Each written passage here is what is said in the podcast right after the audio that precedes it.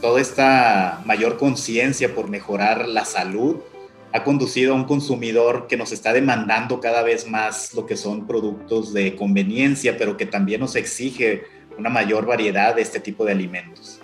Entonces es precisamente en este punto donde los diferentes sabores, texturas y apariencias que nosotros podamos ofrecer, pues son la clave para el desarrollo de productos exitosos. Y en este sentido, pues tenemos varias tecnologías cárnicas las cual, con las cuales podemos nosotros desarrollar una gran variedad de productos que cumplan con las necesidades que está buscando el consumidor. Bienvenidos a Desmenuzando la conversación con Yusapik, un espacio del Consejo de Exportadores de Carne de Ave y Huevo de los Estados Unidos, patrocinado por The Ohio Soybean Council donde los expertos de la industria de los alimentos comparten temas relevantes y de interés. Hola, ¿qué tal amigos? Bienvenidos sean todos ustedes a un nuevo podcast de USAPIC. Yo soy Jaime González, soy consultor del Consejo de Exportadores de Carne de Ave y Huevo de los Estados Unidos. USAPIC por sus siglas en inglés. Este día tenemos la presencia del maestro en ciencias Andrei Sandoval. Él eh, trae el tema el día de hoy del valor agregado en las proteínas, específicamente en la carne de ave. Pero, ¿quién es Andrés Sandoval? Vamos a esta breve semblanza de él y regresamos en un minuto. El maestro Andrés Sandoval es una persona que le gusta experimentar con los alimentos mediante el uso de ingredientes y aditivos para resolver problemas de la industria alimentaria y desarrollar nuevos productos. Tiene 24 años de experiencia en el ramo dentro de los cuales durante 16 años trabajó con empresas proveedoras de ingredientes para la industria, atendiendo diferentes mercados como por ejemplo el área cárnica, lácteos, snacks, confitería, comidas preparadas, panificación, salsas y aderezos. Actualmente cuenta con su propio negocio de comercialización de ingredientes y aditivos. Estudió la carrera de Tecnología de Alimentos y posteriormente realizó una maestría en ciencias con especialidad en ingeniería en alimentos. Participa desde hace seis años como instructor del Diplomado de Ciencia y Tecnología de la Carne impartido en el TEC de Monterrey y hace dos años como profesor invitado en la Universidad Panamericana de Aguascalientes en la maestría de agronegocios. Bien amigos, ya estamos de vuelta. Eh, permítame presentarles a el maestro en ciencias, Andrei Sandoval. Bienvenido, Andrei. Hola Jaime, pues muchas gracias por invitarme a, tu programa, a tu nuevo podcast. Lo primero que te quiero preguntar es, ¿qué es el valor agregado para, para ti, André? Platícame, ¿qué es valor agregado? Pues mira, si quieres, antes de contestarte bien esta pregunta de valor agregado, déjame darte así una pequeña introducción. Eh, actualmente lo que está sucediendo en el mundo, o sea, tenemos muchos cambios en los estilos de vida de las personas. Por ejemplo, tenemos familias cada vez más pequeñas con uno, con dos hijos, parejas sin hijos o que no quieren tener ya de plano hijos. Tenemos una mayor cantidad de personas que están viviendo solas. Eh, tenemos todas estas nuevas modalidades de empleo que se agudizaron ahora con la, con la pandemia. Es decir, todo lo que es el home office, que muy posiblemente llegó para quedarse y todas estas otras modalidades del trabajo a distancia, en donde la gente va a trabajar ya en diferentes lugares, ya sea por día, por semana o por mes. Toda esta mayor conciencia por mejorar la salud ha conducido a un consumidor que nos está demandando cada vez más lo que son productos de conveniencia, pero que también nos exige una mayor variedad de este tipo de alimentos. Entonces es precisamente en este punto donde los diferentes sabores, texturas y apariencias que nosotros podamos ofrecer, pues son la clave para el desarrollo de productos exitosos. Y en este sentido, pues tenemos varias tecnologías cárnicas, las cual, con las cuales podemos nosotros desarrollar una gran variedad de productos que cumplan con las necesidades de, que está buscando el consumidor. ¿Y qué está buscando actualmente el consumidor? Pues quieren alimentos listos para consumir, es decir, quieren alimentos que sean que puedan ellos comer a cualquier hora del día. Aquí el reto pues es en hacer productos más sabrosos, en empaques atractivos. Quieren productos de conveniencia, es decir, que sean fáciles y rápidos de preparar. Eh, pero también quieren disfrutar de lo que sería del proceso de cocción en su casa, en reuniones con amigos, con la familia, etc. Buscan productos también en porciones más pequeñas, es decir, esto debido a la gran cantidad de personas que está viviendo solas, pero también porque hay, eh, es, una, es mucho más fácil transportar este tipo de productos para viajes, para campamentos, a la escuela, para guardar incluso en, la, en el escritorio de la oficina. Y hay personas que con este tipo de empaques, pues incluso están encontrando una forma saludable de autorregular la cantidad de comida que comen. Buscan también una mayor variedad de formas. Cuando hablamos con respecto a la carne, no solamente quieren filetes o cortes, sino que están en búsqueda de medallones, de cubitos, de tiritas, de fajitas, nuggets, nuggets de cebradas, empanizados. Nuggets de dinosaurio. también los he visto. formas. Los he visto. Y también quieren una mayor variedad de sabores. Entonces esto para darle ellos una mayor versatilidad a su dieta del día a día y no estar comiendo lo mismo cada semana. Entonces, pues para poder cumplir con todas estas demandas es que nosotros requerimos de fabricar o elaborar productos de valor agregado. Entonces, ¿qué es valor agregado? Pues valor agregado en el área de alimentos es cuando nosotros vamos a, a tomar un producto, lo vamos a modificar o lo vamos a mejorar para facilitarle la vida al consumidor. Y esto nos va a permitir a nosotros, pues, tener mejores precios de venta o cobrar más por el producto. Cuando me refiero a facilitarle la vida al consumidor, quiero decir que les vamos a ahorrar, por ejemplo, tiempo en el proceso de cocción, o les vamos a ahorrar tiempo en la preparación, les vamos a ahorrar tiempo en los desplazamientos para ir a comer desde la oficina hasta el trabajo, les vamos a facilitar la forma de transporte, les vamos a facilitar también la forma de elegir una, una dieta porque les puedes ofrecer un producto, un kit ya de comida, pues ya muy bien preparado y bien balanceado. Entonces, pues vamos a atender varias de las necesidades que tiene el cliente y ahorrarles tiempo en decidir lo que tienen que hacer. Y obviamente, pues vamos a tener una mayor ganancia como procesadores. Entonces, eso es lo que te puedo decir del valor agregado. Y entonces, ¿por qué agregar valor? Como ya dijiste, porque la gente está buscando otras, otras, este, otros productos diferentes. Eh, pero, por ejemplo, ahorita que decías hacer un kit, eh, estás hablando de que puedes agregar, o sea, un plato de alimento que tenga carne, eh, arroz y frijol, por ejemplo. Eso, eso, eso es un valor agregado también. Sí, sí. combinar, combinar.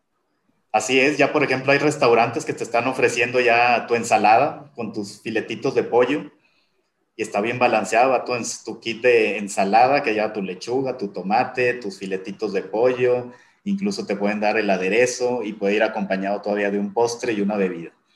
Ok, o sea, hay diferentes tipos de valor agregado. Exactamente, o sea, ese sería un producto ya listo para consumir que pues el cliente lo va a solicitar nomás allá al restaurante y listo, ya está el producto, nomás te lo llevan, te lo comes.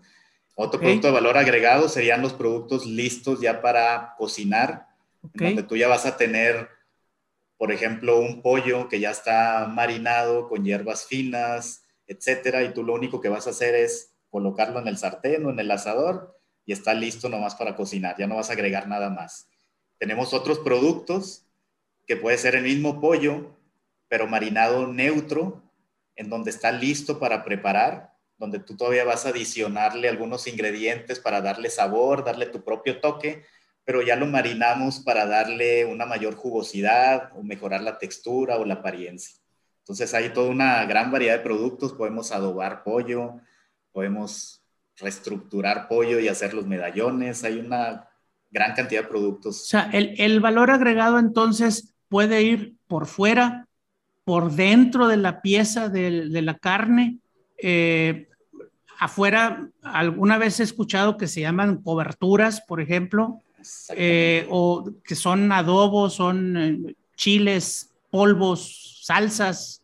¿Así es? Sí, ahí estaríamos hablando de lo que sería la tecnología de sistemas de cobertura, donde vamos a aplicar lo que son salsas, adobos, sazonadores y tenemos la otra que es la tecnología de marinado, donde vamos a incorporar una salmuera dentro del músculo de la carne. A ver, entonces, perdóname, marinado es por dentro de la carne, o sea, va inyectado. Con el marinado, lo que vamos a hacer, vamos a solicitarle al proveedor un producto que se llama marinador. Este marinador es un producto en polvo que está diseñado para preparar una salmuera, la cual vamos a incorporar a la carne para darle valor agregado. Y este valor ah. agregado es que vamos a incrementar nosotros la capacidad de retención de agua de la carne y vamos a también a mejorar sus propiedades sensoriales, como es jugosidad, la suavidad, que sería la textura, o la apariencia.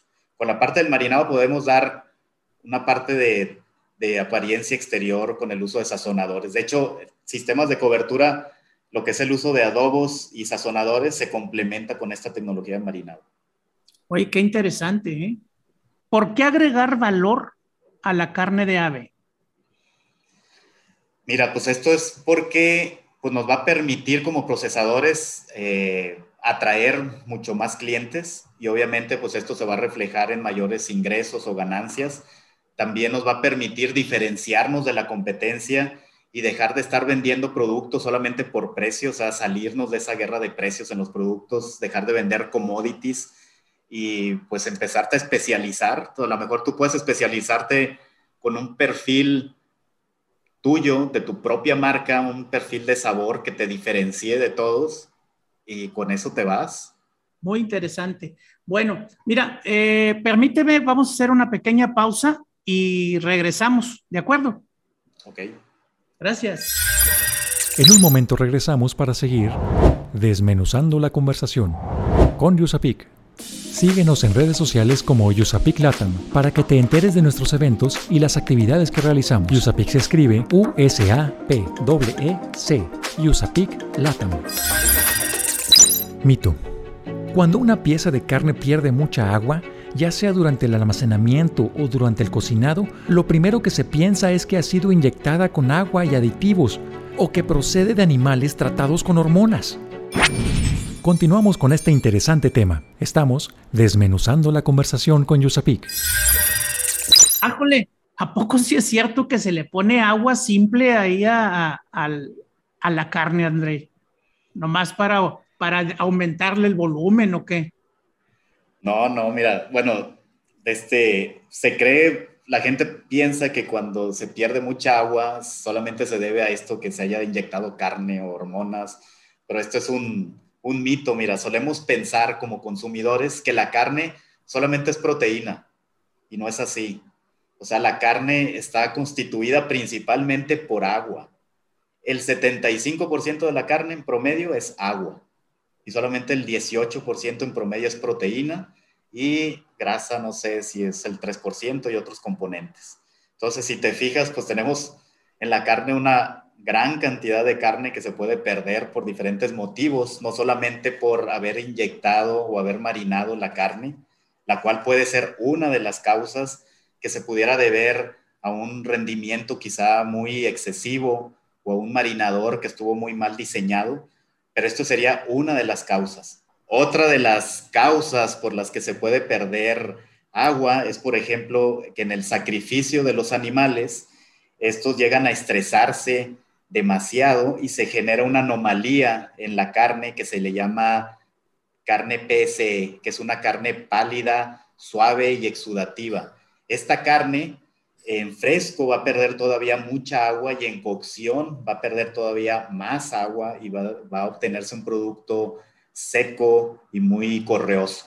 Tenemos también otra anomalía que es también durante el sacrificio, donde la carne ahora lo que hace es que presenta pHs muy altos y aquí se obtiene lo que se llama la carne DFD, que es una carne oscura, firme y de este DFD, Dark Firm Dry y seca.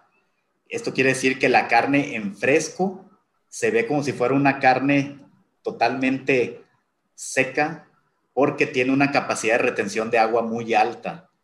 Pero cuando nosotros cocinemos ese producto, si lo comparamos contra una carne que ha sido madurada normalmente, pues el producto DFD va a perder mucho más agua que lo que perdería el, el músculo madurado normalmente. Ok.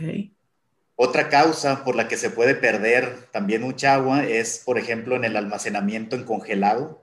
¿Cómo hicimos la congelación? ¿Hicimos la congelación rápida o hicimos la congelación lenta?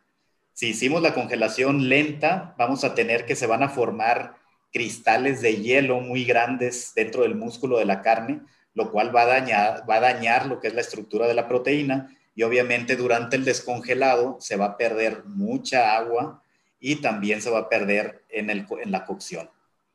Si hacemos una congelación muy rápida, vamos a formar cristales muy pequeños en el músculo que van a dañar la estructura de la proteína, pero muy ligeramente y no vamos a tener tanta agua libre como la tendría en una congelación lenta. Déjame, oh, eso, eso me, da, me da pie a otra pregunta. Ya, ya, hablamos de que, de que no es cierto, entonces es un mito eso de que pierde agua la carne mientras está cociendo, asando o hirviendo y es porque estaba marinada o porque estaba, tenía hormonas ese, ese producto. O sea, ya sabemos entonces que pierde agua por diferentes circunstancias que acabas de decir. Pero si estamos hablando de, de valor agregado, y, sabemos que le tenemos que poner una salmuera a ese producto para que sea de valor agregado, ¿de qué ingrediente no podemos prescindir para hacer ese marinado? Mira, para poder marinar, uno de los ingredientes más importantes para poder incorporar o mejorar la capacidad de retención de agua de la carne es la sal. O sea, la sal, ah, además de potenciar el sabor, nos va a ayudar a nosotros a solubilizar lo que son las proteínas miofibrilares de la carne y a extraerlas. Y esto es lo que va a causar por medio de un incremento en la fuerza iónica que hace la sal, va a causar que se incremente la capacidad de retención de agua. La sal también mueve lo que sería el, el punto isoeléctrico de las proteínas más hacia abajo. El punto isoeléctrico por lo general es 5.2 ¿Y qué es un punto isoeléctrico, Andrés? Perdóname la vida. no, mira, el punto isoeléctrico, si nosotros hacemos una gráfica de lo que sería el pH contra la capacidad de retención de agua de la carne, vamos a tener que cuando la carne entra en un pH 6, que es el, el rigor mortis ya después del sacrificio, entra en pH 6, ahí la capacidad de retención de agua es muy alta en la carne. Conforme va madurando la carne, va disminuyendo el pH y por lo tanto va disminuyendo también la capacidad de retención de agua. Cuando llegamos al pH donde se tiene la mínima capacidad de retención de agua, a ese pH se le llama punto isoeléctrico. De acuerdo. Ok, perdón, perdón. No, entonces con la sal nosotros podemos mover un poco el punto isoeléctrico más hacia atrás y eso nos permite también que a un mismo pH cuando una carne no tiene sal y otra carne tiene sal, vamos a ver si lo pusiéramos en una gráfica que la carne con sal tiene una mayor capacidad de retención de agua que una carne que no tiene sal. Entonces ese es el ingrediente principal. Otro ingrediente que pudiéramos, que puede contribuir con, el, con la sal para mejorar esta capacidad de retención de agua es el fosfato. Con el fosfato, utilizándolo en combinación de la carne, el fosfato tiene también un efecto en la, en la fuerza iónica de separar lo que serían las fibras de la carne para permitir también una mayor capacidad de retención de agua, pero el fosfato tiene una particularidad de que puede romper un complejo que se formó durante la maduración de la carne que se llama complejo actomiosina y al romper ese complejo entonces nos permite que al usarse en conjunto con la sal se tenga pues lo que sería la máxima capacidad de retención de agua de la carne cuando se usa sal con fosfato. Entonces, lo más importante es la sal, de ese sí no podemos prescindir. Hace poco estaba en un taller en una universidad de diseñando marinadores y de pronto llegó un alumno y me dijo, mire maestro, aquí tengo ya diseñé mi marinador y es sin sal, solamente especias y todo esto. Entonces, no, pues no va a funcionar, no va a absorber nada porque no tiene ni sal ni fosfato. Entonces, okay. la sal es imprescindible para que podamos marinar. Interesante, fíjate que eso me lleva a otra cosa. Ahorita acabas de decir también eh, que la carne, el músculo es 75% eh, agua. Así es. Entonces, a la hora de cocinarlo, lo vas a calentar y lo vas a deshidratar ¿sí? Entonces, está bien que le pongas un marinador, está bien que le pongas sal, está bien que le pongas fosfatos para que ese, esa carne pues se mantenga en el nivel óptimo, ¿no? Que no pierda la jugosidad, que no pierda la suavidad. Este, ya, oye, ya, me va cayendo el 20, ándale, ok, o sea, no, no es malo marinar la carne. No, de hecho, este es uno de los, uno de los beneficios que puede tener el consumidor cuando tú le das una carne marinada, mira, por lo general las personas tienden a sobrecocinar las carnes, ya sea por algún tema de inseguridad. Cocida, A mi esposa le gusta bien cocida la carne. O sabes qué, o por, o por temas microbiológicos de enfermedad, o sabes que yo cocino la carne así muy fuerte, entonces sobrecocinan y eso hace que tengas una carne pues mucho más seca, un menor rendimiento en cocción.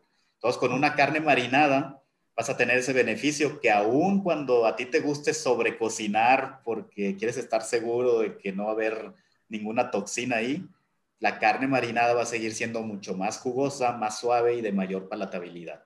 Perfecto. Oye, Andrei, y entonces, em, ¿cuál sería el mejor método para marinar la carne? Pues mira, para marinar la carne. por ejemplo, si no soy un profesional, si yo estoy en mi casa con un, con un pollito, con una pechuguita, o, no sé, ¿se puede o tiene que ser hecha por un profesional? No, mira, hay, hay, hay varias formas en las que podemos marinar la carne. Tenemos el proceso, pues el más antiguo, que es la inmersión. Ese todavía lo vamos a ver nosotros en algunas ciudades, en rosticerías, donde vamos a ver eh, pues estos locales rosticeros donde utilizan un contenedor de plástico, hacen su propia salmuera, su receta secreta y meten ahí el pollo durante unas 8 hasta 24 horas para que empiece a absorber ahí parte del líquido, empiece a absorber parte del sabor y al día siguiente ya puede rostizar. Entonces ese es el proceso de inmersión. Es un proceso estático. Eh, los rendimientos que obtienes ahí son bajos, aproximadamente del 5%, y los ingredientes del marinador pues van transfiriéndose por difusión, aunque no es muy homogéneo el asunto ahí. Tenemos otro proceso para marinar que es el uso de tumblers, que el tumbler es un tanque que contiene por dentro unos deflectores, puedes hacer vacío. Cuando metes este, la carne a este tanque con los deflectores va a ser un trabajo mecánico donde va a haber un golpeteo y aparte vas a hacer presión de vacío. Esto va a permitir que la salmuera tenga una mayor penetración en la carne.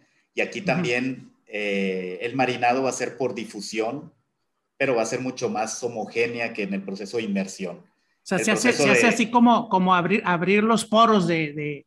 con, con, aceleras, aceleras el proceso, un proceso que te llevaba 8 a 24 horas. Aquí con el tumbler lo puedes hacer en unos 25 a 30 minutos, controlando lo que son las revoluciones por minuto del, Perfecto. del tanque. Y de estos tanques tú puedes encontrar hasta de un, de un kilo ahí en Amazon o ya si quieres producir ya hasta de toneladas. Okay. Y el tercer proceso para marinar es la inyección. Este es el más utilizado porque, bueno, es el más utilizado para, para introducir la salmuera de forma más homogénea esto se utiliza ya en músculos o en piezas enteras o la canal de pollo entera o la canal de pavo entera. Entonces aquí sí son unas máquinas donde requiere sí de una mayor inversión, que tiene un cabezal, que tiene varias agujas, que va a introducir la salmuera al interior ahí sí del músculo y va a ser pues mucho más homogénea la, la distribución de la salmuera. Entonces, ¿de qué depende ¿Cuál es el mejor método para marinar? Pues va a depender de qué vas a procesar. Si vas a procesar músculos grandes o piezas así enteras de pollo, lo mejor es la inyección. Si vas a procesar músculos pequeños o filetes delgados o de este recortes de carne, pues lo mejor es el, el tumbler, que ahí por lo menos se sugiere que, que tengas un grosor de menos de 2 pulgadas para que tengas una buena penetración de la salmuera.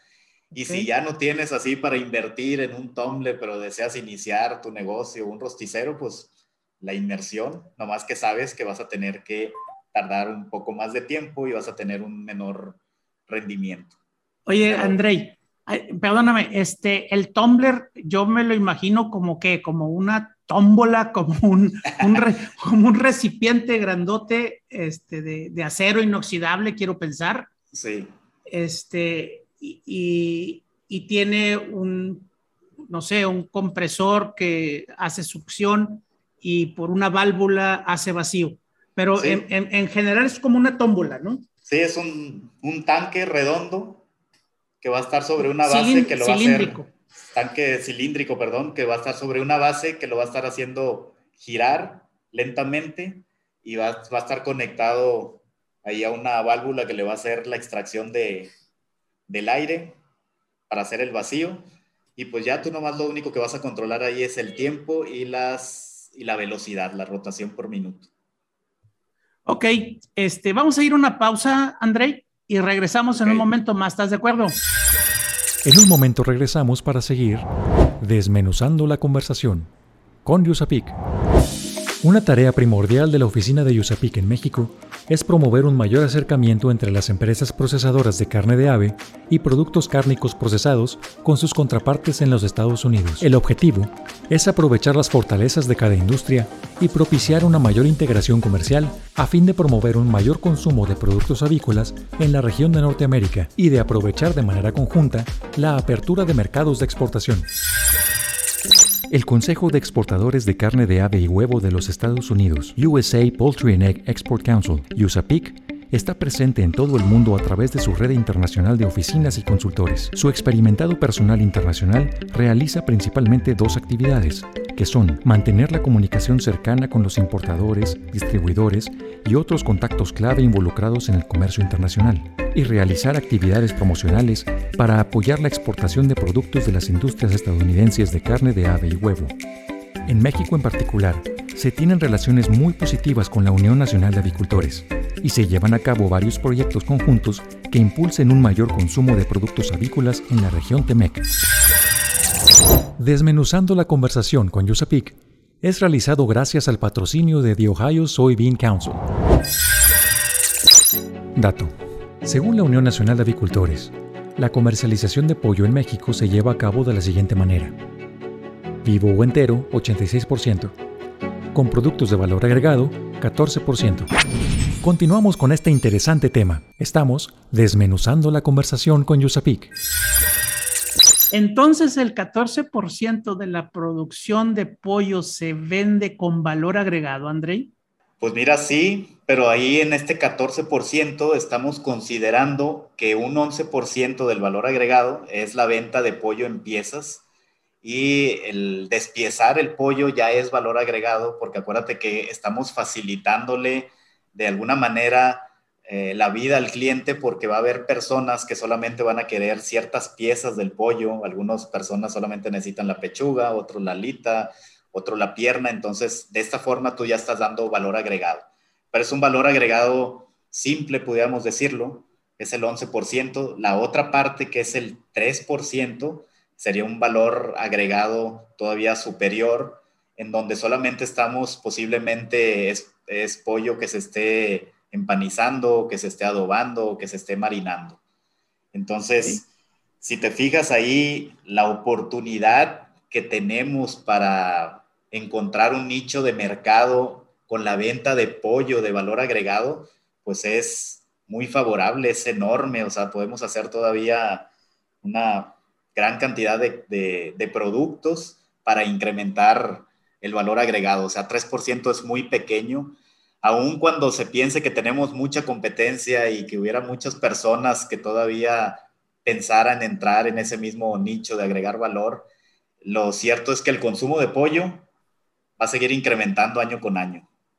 Entonces tenemos que estar ahí fabricando productos de valor agregado, o sea, el campo está virgen, o sea, 3% de valor agregado de, de calidad así superior de productos adobados, marinados, empanizados, es de verdad muy pequeño contra lo que se hace posiblemente en otros países. Wow. Oye, entonces, a ver, ahorita hablábamos del marinado, que, que, es agregarle algún tipo de salmuera o agua con especies, con, con ingredientes aditivos.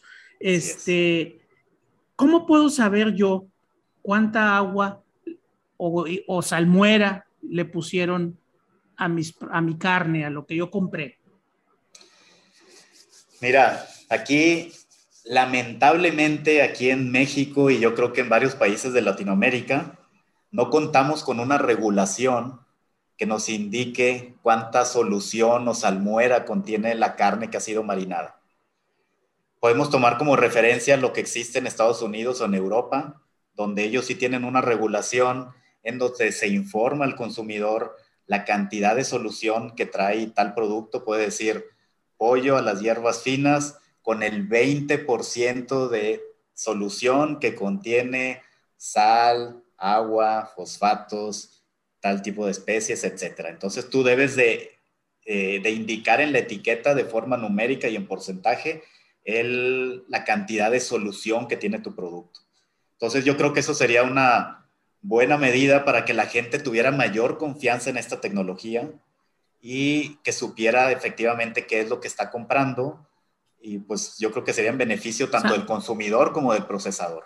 La etiqueta, la etiqueta actualmente sí dice de carnes que compro en el supermercado, sí dice que este producto contiene estos ingredientes y ahí habla de, no de porcentajes, pero sí tengo entendido que es de mayor a menor. Te dicen los ingredientes, pero no sabes tú cuánto hay de solución. Ok.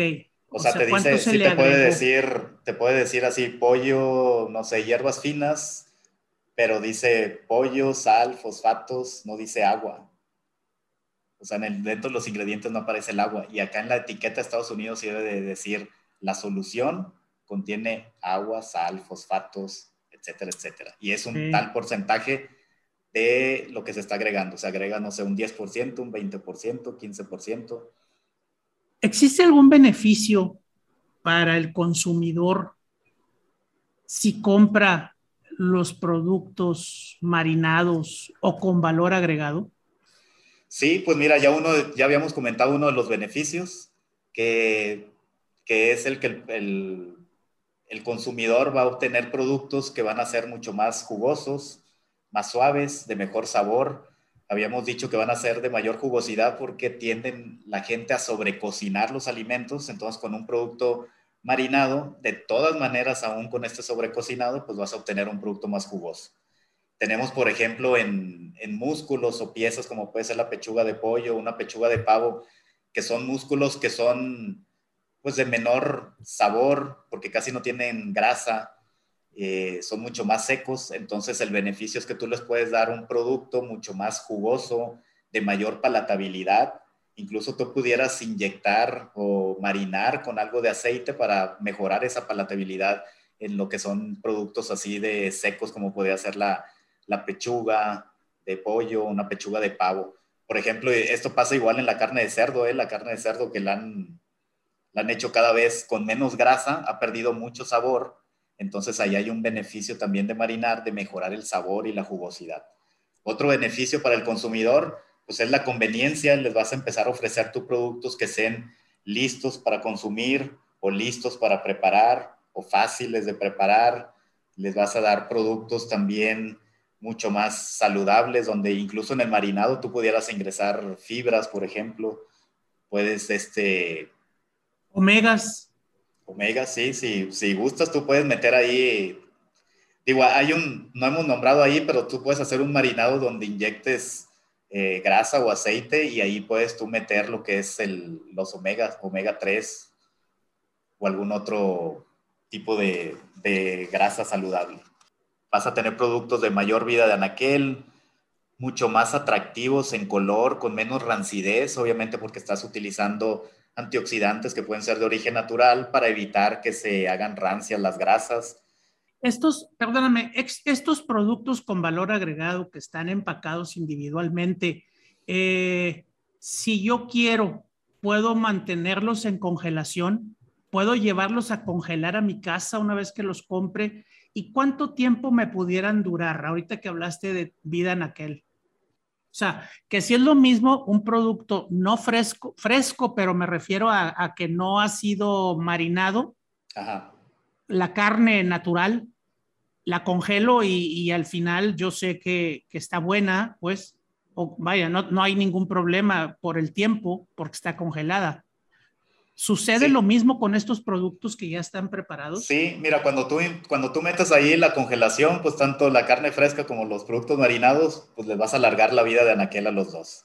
Igualito. Pero si lo comparamos en fresco, por ejemplo, carne fresca que no haya sido marinada y carne fresca que sí haya sido marinada, pues vas a tener una mayor vida de anaquel en la carne fresca marinada porque les vas a poder inyectar o le vas a poder este, marinar con antioxidantes que van a impedir que haya una rancidez o que haya una oxidación del color. Vas a poder meter también conservadores que pueden ser naturales, que van a impedir también lo que sería el deterioro microbiológico.